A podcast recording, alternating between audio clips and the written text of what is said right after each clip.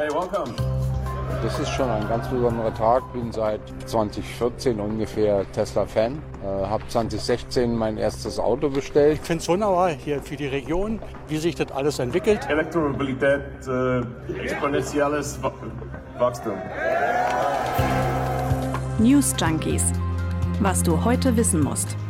Ein Info-Radio-Podcast.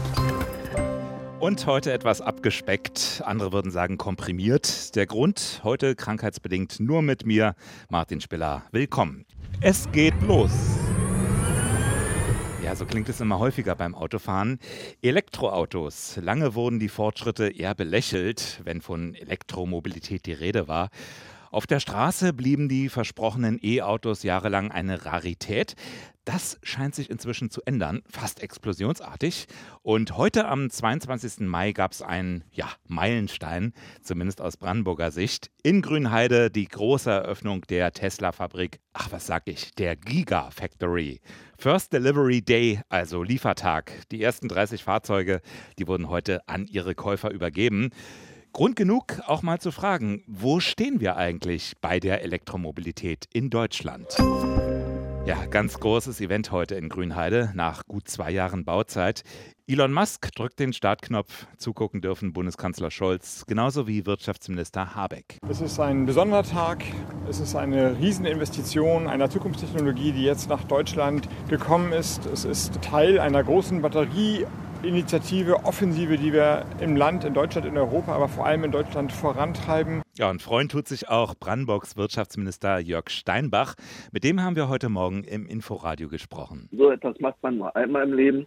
Das ist was ganz Besonderes und äh, das wäre Quatsch, wenn ich das leugnen würde. Nein, da ist schon eine gehörige Portion Stolz heute Morgen mit dabei. Ja, und auch dabei heute natürlich Brandenburgs Ministerpräsident Voigtke. Und für den kann die Sache gar nicht groß genug sein. Der sieht sogar eine Art Zeitenwende. Wenn wir in 20, in 30 Jahren zurückgucken in der Geschichte des Landes Brandenburg, wird es eine Zeit geben vor Tesla und es wird eine Zeit geben danach. Brandenburg im Tesla-Zauber. Obwohl nicht ganz Brandenburg. Eine kleine Gegendemo gab es auch heute. So ganz reibungs- und stresslos ist die Bauphase ja auch nicht verlaufen. Fehlende Baugenehmigungen, dann offene Fragen zur Verkehrsanbindung. 300 Hektar Wald mussten gerodet werden. Ja, und vor allem der Streit über die Wasserversorgung. Im Osten Brandenburgs herrscht Wassermangel. Der Grundwasserspiegel, der sinkt. Und Anwohner sorgen sich um ihr Trinkwasser. Und bei der Demo dabei war heute auch der Landesvorsitzende der ÖDP, Thomas Löb. Mittlerweile ist klar, dass das hier alles nur eine Farce ist und auch die Umweltverbände werden da weiterhin dagegen klagen und vielleicht kriegen wir das Ding hier noch zum Fall. Das glaubt Wirtschaftsminister Steinbach allerdings nicht. Der hält die Sorgen auch für längst ausgeräumt. Für diese Fabrik ist genügend Wasser da. Das ist uns unterdessen von einem Gericht objektiv bestätigt worden. Das ist jetzt nicht mehr nur eine Aussage, die wir von Seiten der Landesregierung gemacht haben. Äh, und da sollte diese Diskussion langsam mal aufhören. Eine Diskussion, an der sich Tesla-Chef Elon Musk auf seine Weise beteiligt hat. Hm, Musk so. This region has so much water. Look around you. Ja, findet er lustig. Gibt genug Wasser, würde man ja sehen.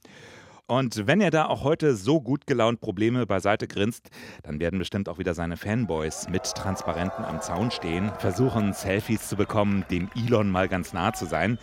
Hören wir mal rein bei so einer Begegnung. Also there may be some difficulties and these things. Be sure there is such a big uh, fan boys group over here and we keep the flag high and we support you wherever we can. Whatever we can do, uh, we, we help you in any situation. And it's, uh, it's terrific that you spend your time with us here. It's heaven for us. You can't, can't believe it. Well, thanks very much for your, all your support over the years. Ja, das war Elon Musk dann wohl schon selbst ein bisschen peinlich. Im Hintergrund vermutlich gerade sein Privatjet bereitgestellt worden, die schlechte Tonqualität. Aber ich denke, man hat es trotzdem ganz gut verstanden. Nun ist Tesla aber, da kann Musk bis zum Fremdschämen vergöttert werden, natürlich nicht gleichzusetzen mit Elektromobilität, auch wenn Tesla ein Vorreiter ist und war.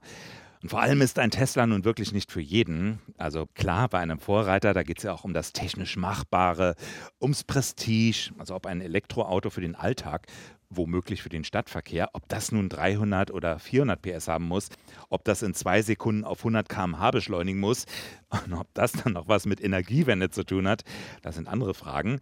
Am Ende gilt ja auch, je kleiner ein Auto, desto besser die Umweltbilanz. Aber Tesla hat ja trotzdem was ausgelöst als Vorreiter. Inzwischen gibt es auch E-Autos für den nicht ganz so großen Geldbeutel und da werden dann natürlich auch ganz andere Absatzzahlen mit erreicht und irgendwann auch ein Gebrauchtmarkt. Und immer mehr Hersteller setzen sich immer ehrgeizigere Ziele, wollen zum Teil ganz auf Elektroautos umsteigen, entwickeln dafür dann auch entsprechend ausgelegte Plattformen, also nicht einfach nur Benzinmotor raus, Elektromotor und Akku rein, sondern die ganze Konstruktion richtig angepasst, optimiert. Und es gibt bei vielen Herstellern ganz konkrete Jahreszahlen. Ford, Fiat und Volvo, keine Verbrenner mehr ab 2030. Opel spätestens ab 2028 eine rein elektrische Marke. Jaguar ab 2025. Andere Hersteller haben angekündigt, schon in wenigen Jahren bei neuen Modellen nur noch E-Autos auf den Markt zu bringen, den Verbrenner also auslaufen zu lassen. Bei Citroën ist das ab 2024 der Fall, Mercedes kann sich das so ab 2030 vorstellen. Auch Volkswagen nennt keine konkreten Zahlen, hat aber in den vergangenen Jahren enorm aufgeholt und ist heute schon drittgrößter Hersteller von Elektroautos weltweit. Noch ist Tesla der größte E-Autobauer weltweit, aber das wird sich wohl irgendwann ändern. Und es kommen auch noch ganz neue Hersteller dazu, von denen ihr wahrscheinlich noch nicht einmal gehört habt, die aber längst enorme Börsenwerte verzeichnen. Rivian aus Illinois oder NIO aus China. Andere Unternehmen wiederum kennt man, aber nicht für ihre Autos. Sony zum Beispiel, eher bekannt für Walkman oder PlayStation, die werkeln inzwischen an einem Auto rum. Und auch Apple wird das ja schon lange nachgesagt. Also es passiert was, es kommt was ins Rollen. Und daran ist eben Tesla nicht ganz unschuldig, so auch Autoexperte Professor Ferdinand Dudenhöfer. Auf der einen Seite, dass die deutschen Autobauer, angeregt durch Tesla, dieses Rennen aufgenommen haben und zum anderen die vielen, vielen Zulieferer, die mit Tesla zusammenarbeiten. Also Tesla qualifiziert auch unsere Zulieferer. Tesla macht uns als Land spannender und interessanter. Man muss auch dazu sagen, auch das Werk jetzt in Grünheide, das findet viel Bewunderung bei anderen Herstellern, zum Beispiel wegen der hohen Produktionsgeschwindigkeit. Es soll nämlich nur zehn Stunden dauern, ein Auto zu fertigen.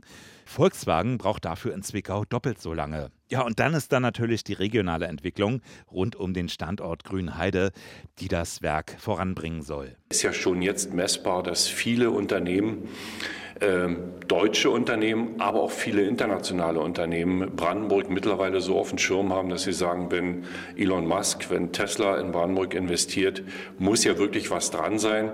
Und äh, wir haben momentan Investitionsanfragen in einer Größe bei der Wirtschaftsförderung Brandenburg, wie wir sie vorher in dieser Art und Weise nie hatten. Sagt Ministerpräsident Voigtke. Und schon jetzt hat sich was verändert in Grünheide, im Straßenbild nämlich. Für viele Nationalitäten die schon zum Tesla-Werk fahren, die dann mit dem, äh, so ein, wie heißen die Roller, die elektrischen, fahren. So was sieht man hier auf dem Dorf sonst nicht. Da weiß man gleich, wo die hinwollen. Oder Inder mit dem Turban und äh, ist schon markant zu beobachten und interessant. Hingegen innerhalb des Werkes. Ich habe sehr viele Roboter gesehen, nur Roboter. Aber das war vor einigen Tagen beim Tag der offenen Tür. Das wird sich ab heute ändern, wenn die Produktion hochgefahren wird in Grünheide. Was übrigens erst nach und nach geschieht. Also zum Beispiel ist das Batteriewerk, das ist noch im Entstehen, gleich nebenan, ist momentan noch ein 30 Meter hohes Skelett. Derzeit müssen die Akkus noch zugeliefert werden. Irgendwann aber sollen dann in der größten E-Auto-Fabrik Europas jedes Jahr 500.000 Fahrzeuge, also eine halbe Million, vom Band rollen. Produziert dann von bis zu 12.000 Mitarbeiterinnen und Mitarbeitern. Ein Erfolg für Tesla, ein Erfolg für Brandenburg. Jetzt muss die Autos nur noch jemand kaufen. Ein paar Elon-Fanboys werden dafür nicht reichen. Also die Frage, wie sieht es eigentlich aus mit der E-Mobilität in Deutschland? Wo stehen wir? Und wie vermehren sich die Elektroautos? Und da kommen jetzt ein paar Zahlen. Immerhin, nach Jahren nur geringer Zuwächse hat sich die Zahl der zugelassenen E-Autos alleine 2020 verdreifacht. Im ganzen Jahr 2020 sind gut 194 150.000 E-Autos neu zugelassen worden. Reine E-Autos, also ohne Plug-in-Hybride. Im ersten Halbjahr 2021, also der halben Zeit, da waren es bereits fast 150.000. Also der Anteil steigt stark an. Für viele ist die Klimakrise, für andere vielleicht das Fahrgefühl, für manche mit Sicherheit auch die Förderprämie entscheidend. Aber andererseits, und das ist die Kehrseite, auch damit liegt der Anteil unter allen zugelassenen Autos immer noch unter 2%. Warum viele doch lieber kein neues E-Auto kaufen? Es ist zum einen die Infrastruktur, also die Sache mit den Ladesäulen. Ziel der Bundesregierung: eine Million Ladesäulen bis 2030. Aktueller Stand: gut 50.000. Davon 7.000 Schnelllader. Das sind die, die in fünf Minuten Strom liefern für die nächsten 100 Kilometer. In Berlin übrigens nur gut 1300 Ladesäulen. Und ja, davor parkt da nicht selten ein Fahrzeug, das mit E-Mobilität ungefähr so viel am Hut hat wie ein SUV mit einem Geländewagen. Immerhin, die bundesweite Zahl hat sich in einem Jahr fast verdoppelt. Es passiert etwas, anders als noch vor wenigen Jahren. Das alles ist aber auch höchste Zeit, sagt die Umweltorganisation Greenpeace. Damit nämlich der Temperaturanstieg, wie in Paris ja beschlossen, auf 1,5 Grad begrenzt bleibt, dürfen in Deutschland schon ab 2025, in drei Jahren, gar keine weiteren Verbrenner mehr zugelassen werden. So gesehen geht das also alles nicht schnell, sondern ausgesprochen langsam. Und auch wenn sich jetzt ganz viel auf Elektromobilität konzentriert, es bleibt die Frage, ob die Probleme des Autos sich mit anderen Autos lösen lassen oder doch lieber mit weniger Autos. E-Autos haben zwar eine deutlich bessere Umweltbilanz als Fahrzeuge mit Verbrennungsmotor. Das sagt zum Beispiel auch Greenpeace. Ein aktuelles E-Auto im Golfformat, also so Kompaktklasse, Batterie in Nordeuropa produziert, mit Sonnenstrom betrieben. Das spart über seine gesamte Lebenszeit gegenüber einem Benziner 80 Prozent der CO2-Emissionen ein. 80 Prozent, ganze Menge. Aber einfach alle Autos durch E-Autos zu ersetzen, das ist wohl nicht der richtige Weg, denn so nachhaltig ein E-Auto auch sein mag, andere Verkehrsmittel sind natürlich immer noch nachhaltiger, obwohl sie vielleicht weniger gefördert werden.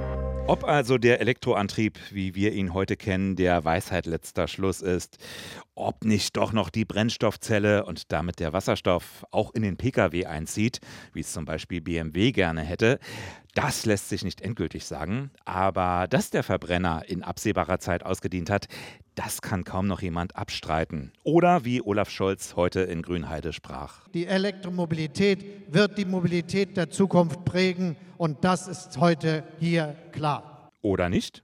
Schreibt mir gerne, wenn ihr das genauso seht oder anders seht oder was auch immer, per Mail an newsjunkies.inforadio.de. Wir hören uns morgen wieder, dann hoffentlich wieder zu zweit. Bis dahin. Macht ordentlich äh, Ramba Samba für den Rest des Abends. News Junkies. Was du heute wissen musst. Ein Podcast von Inforadio. Wir lieben das Warum.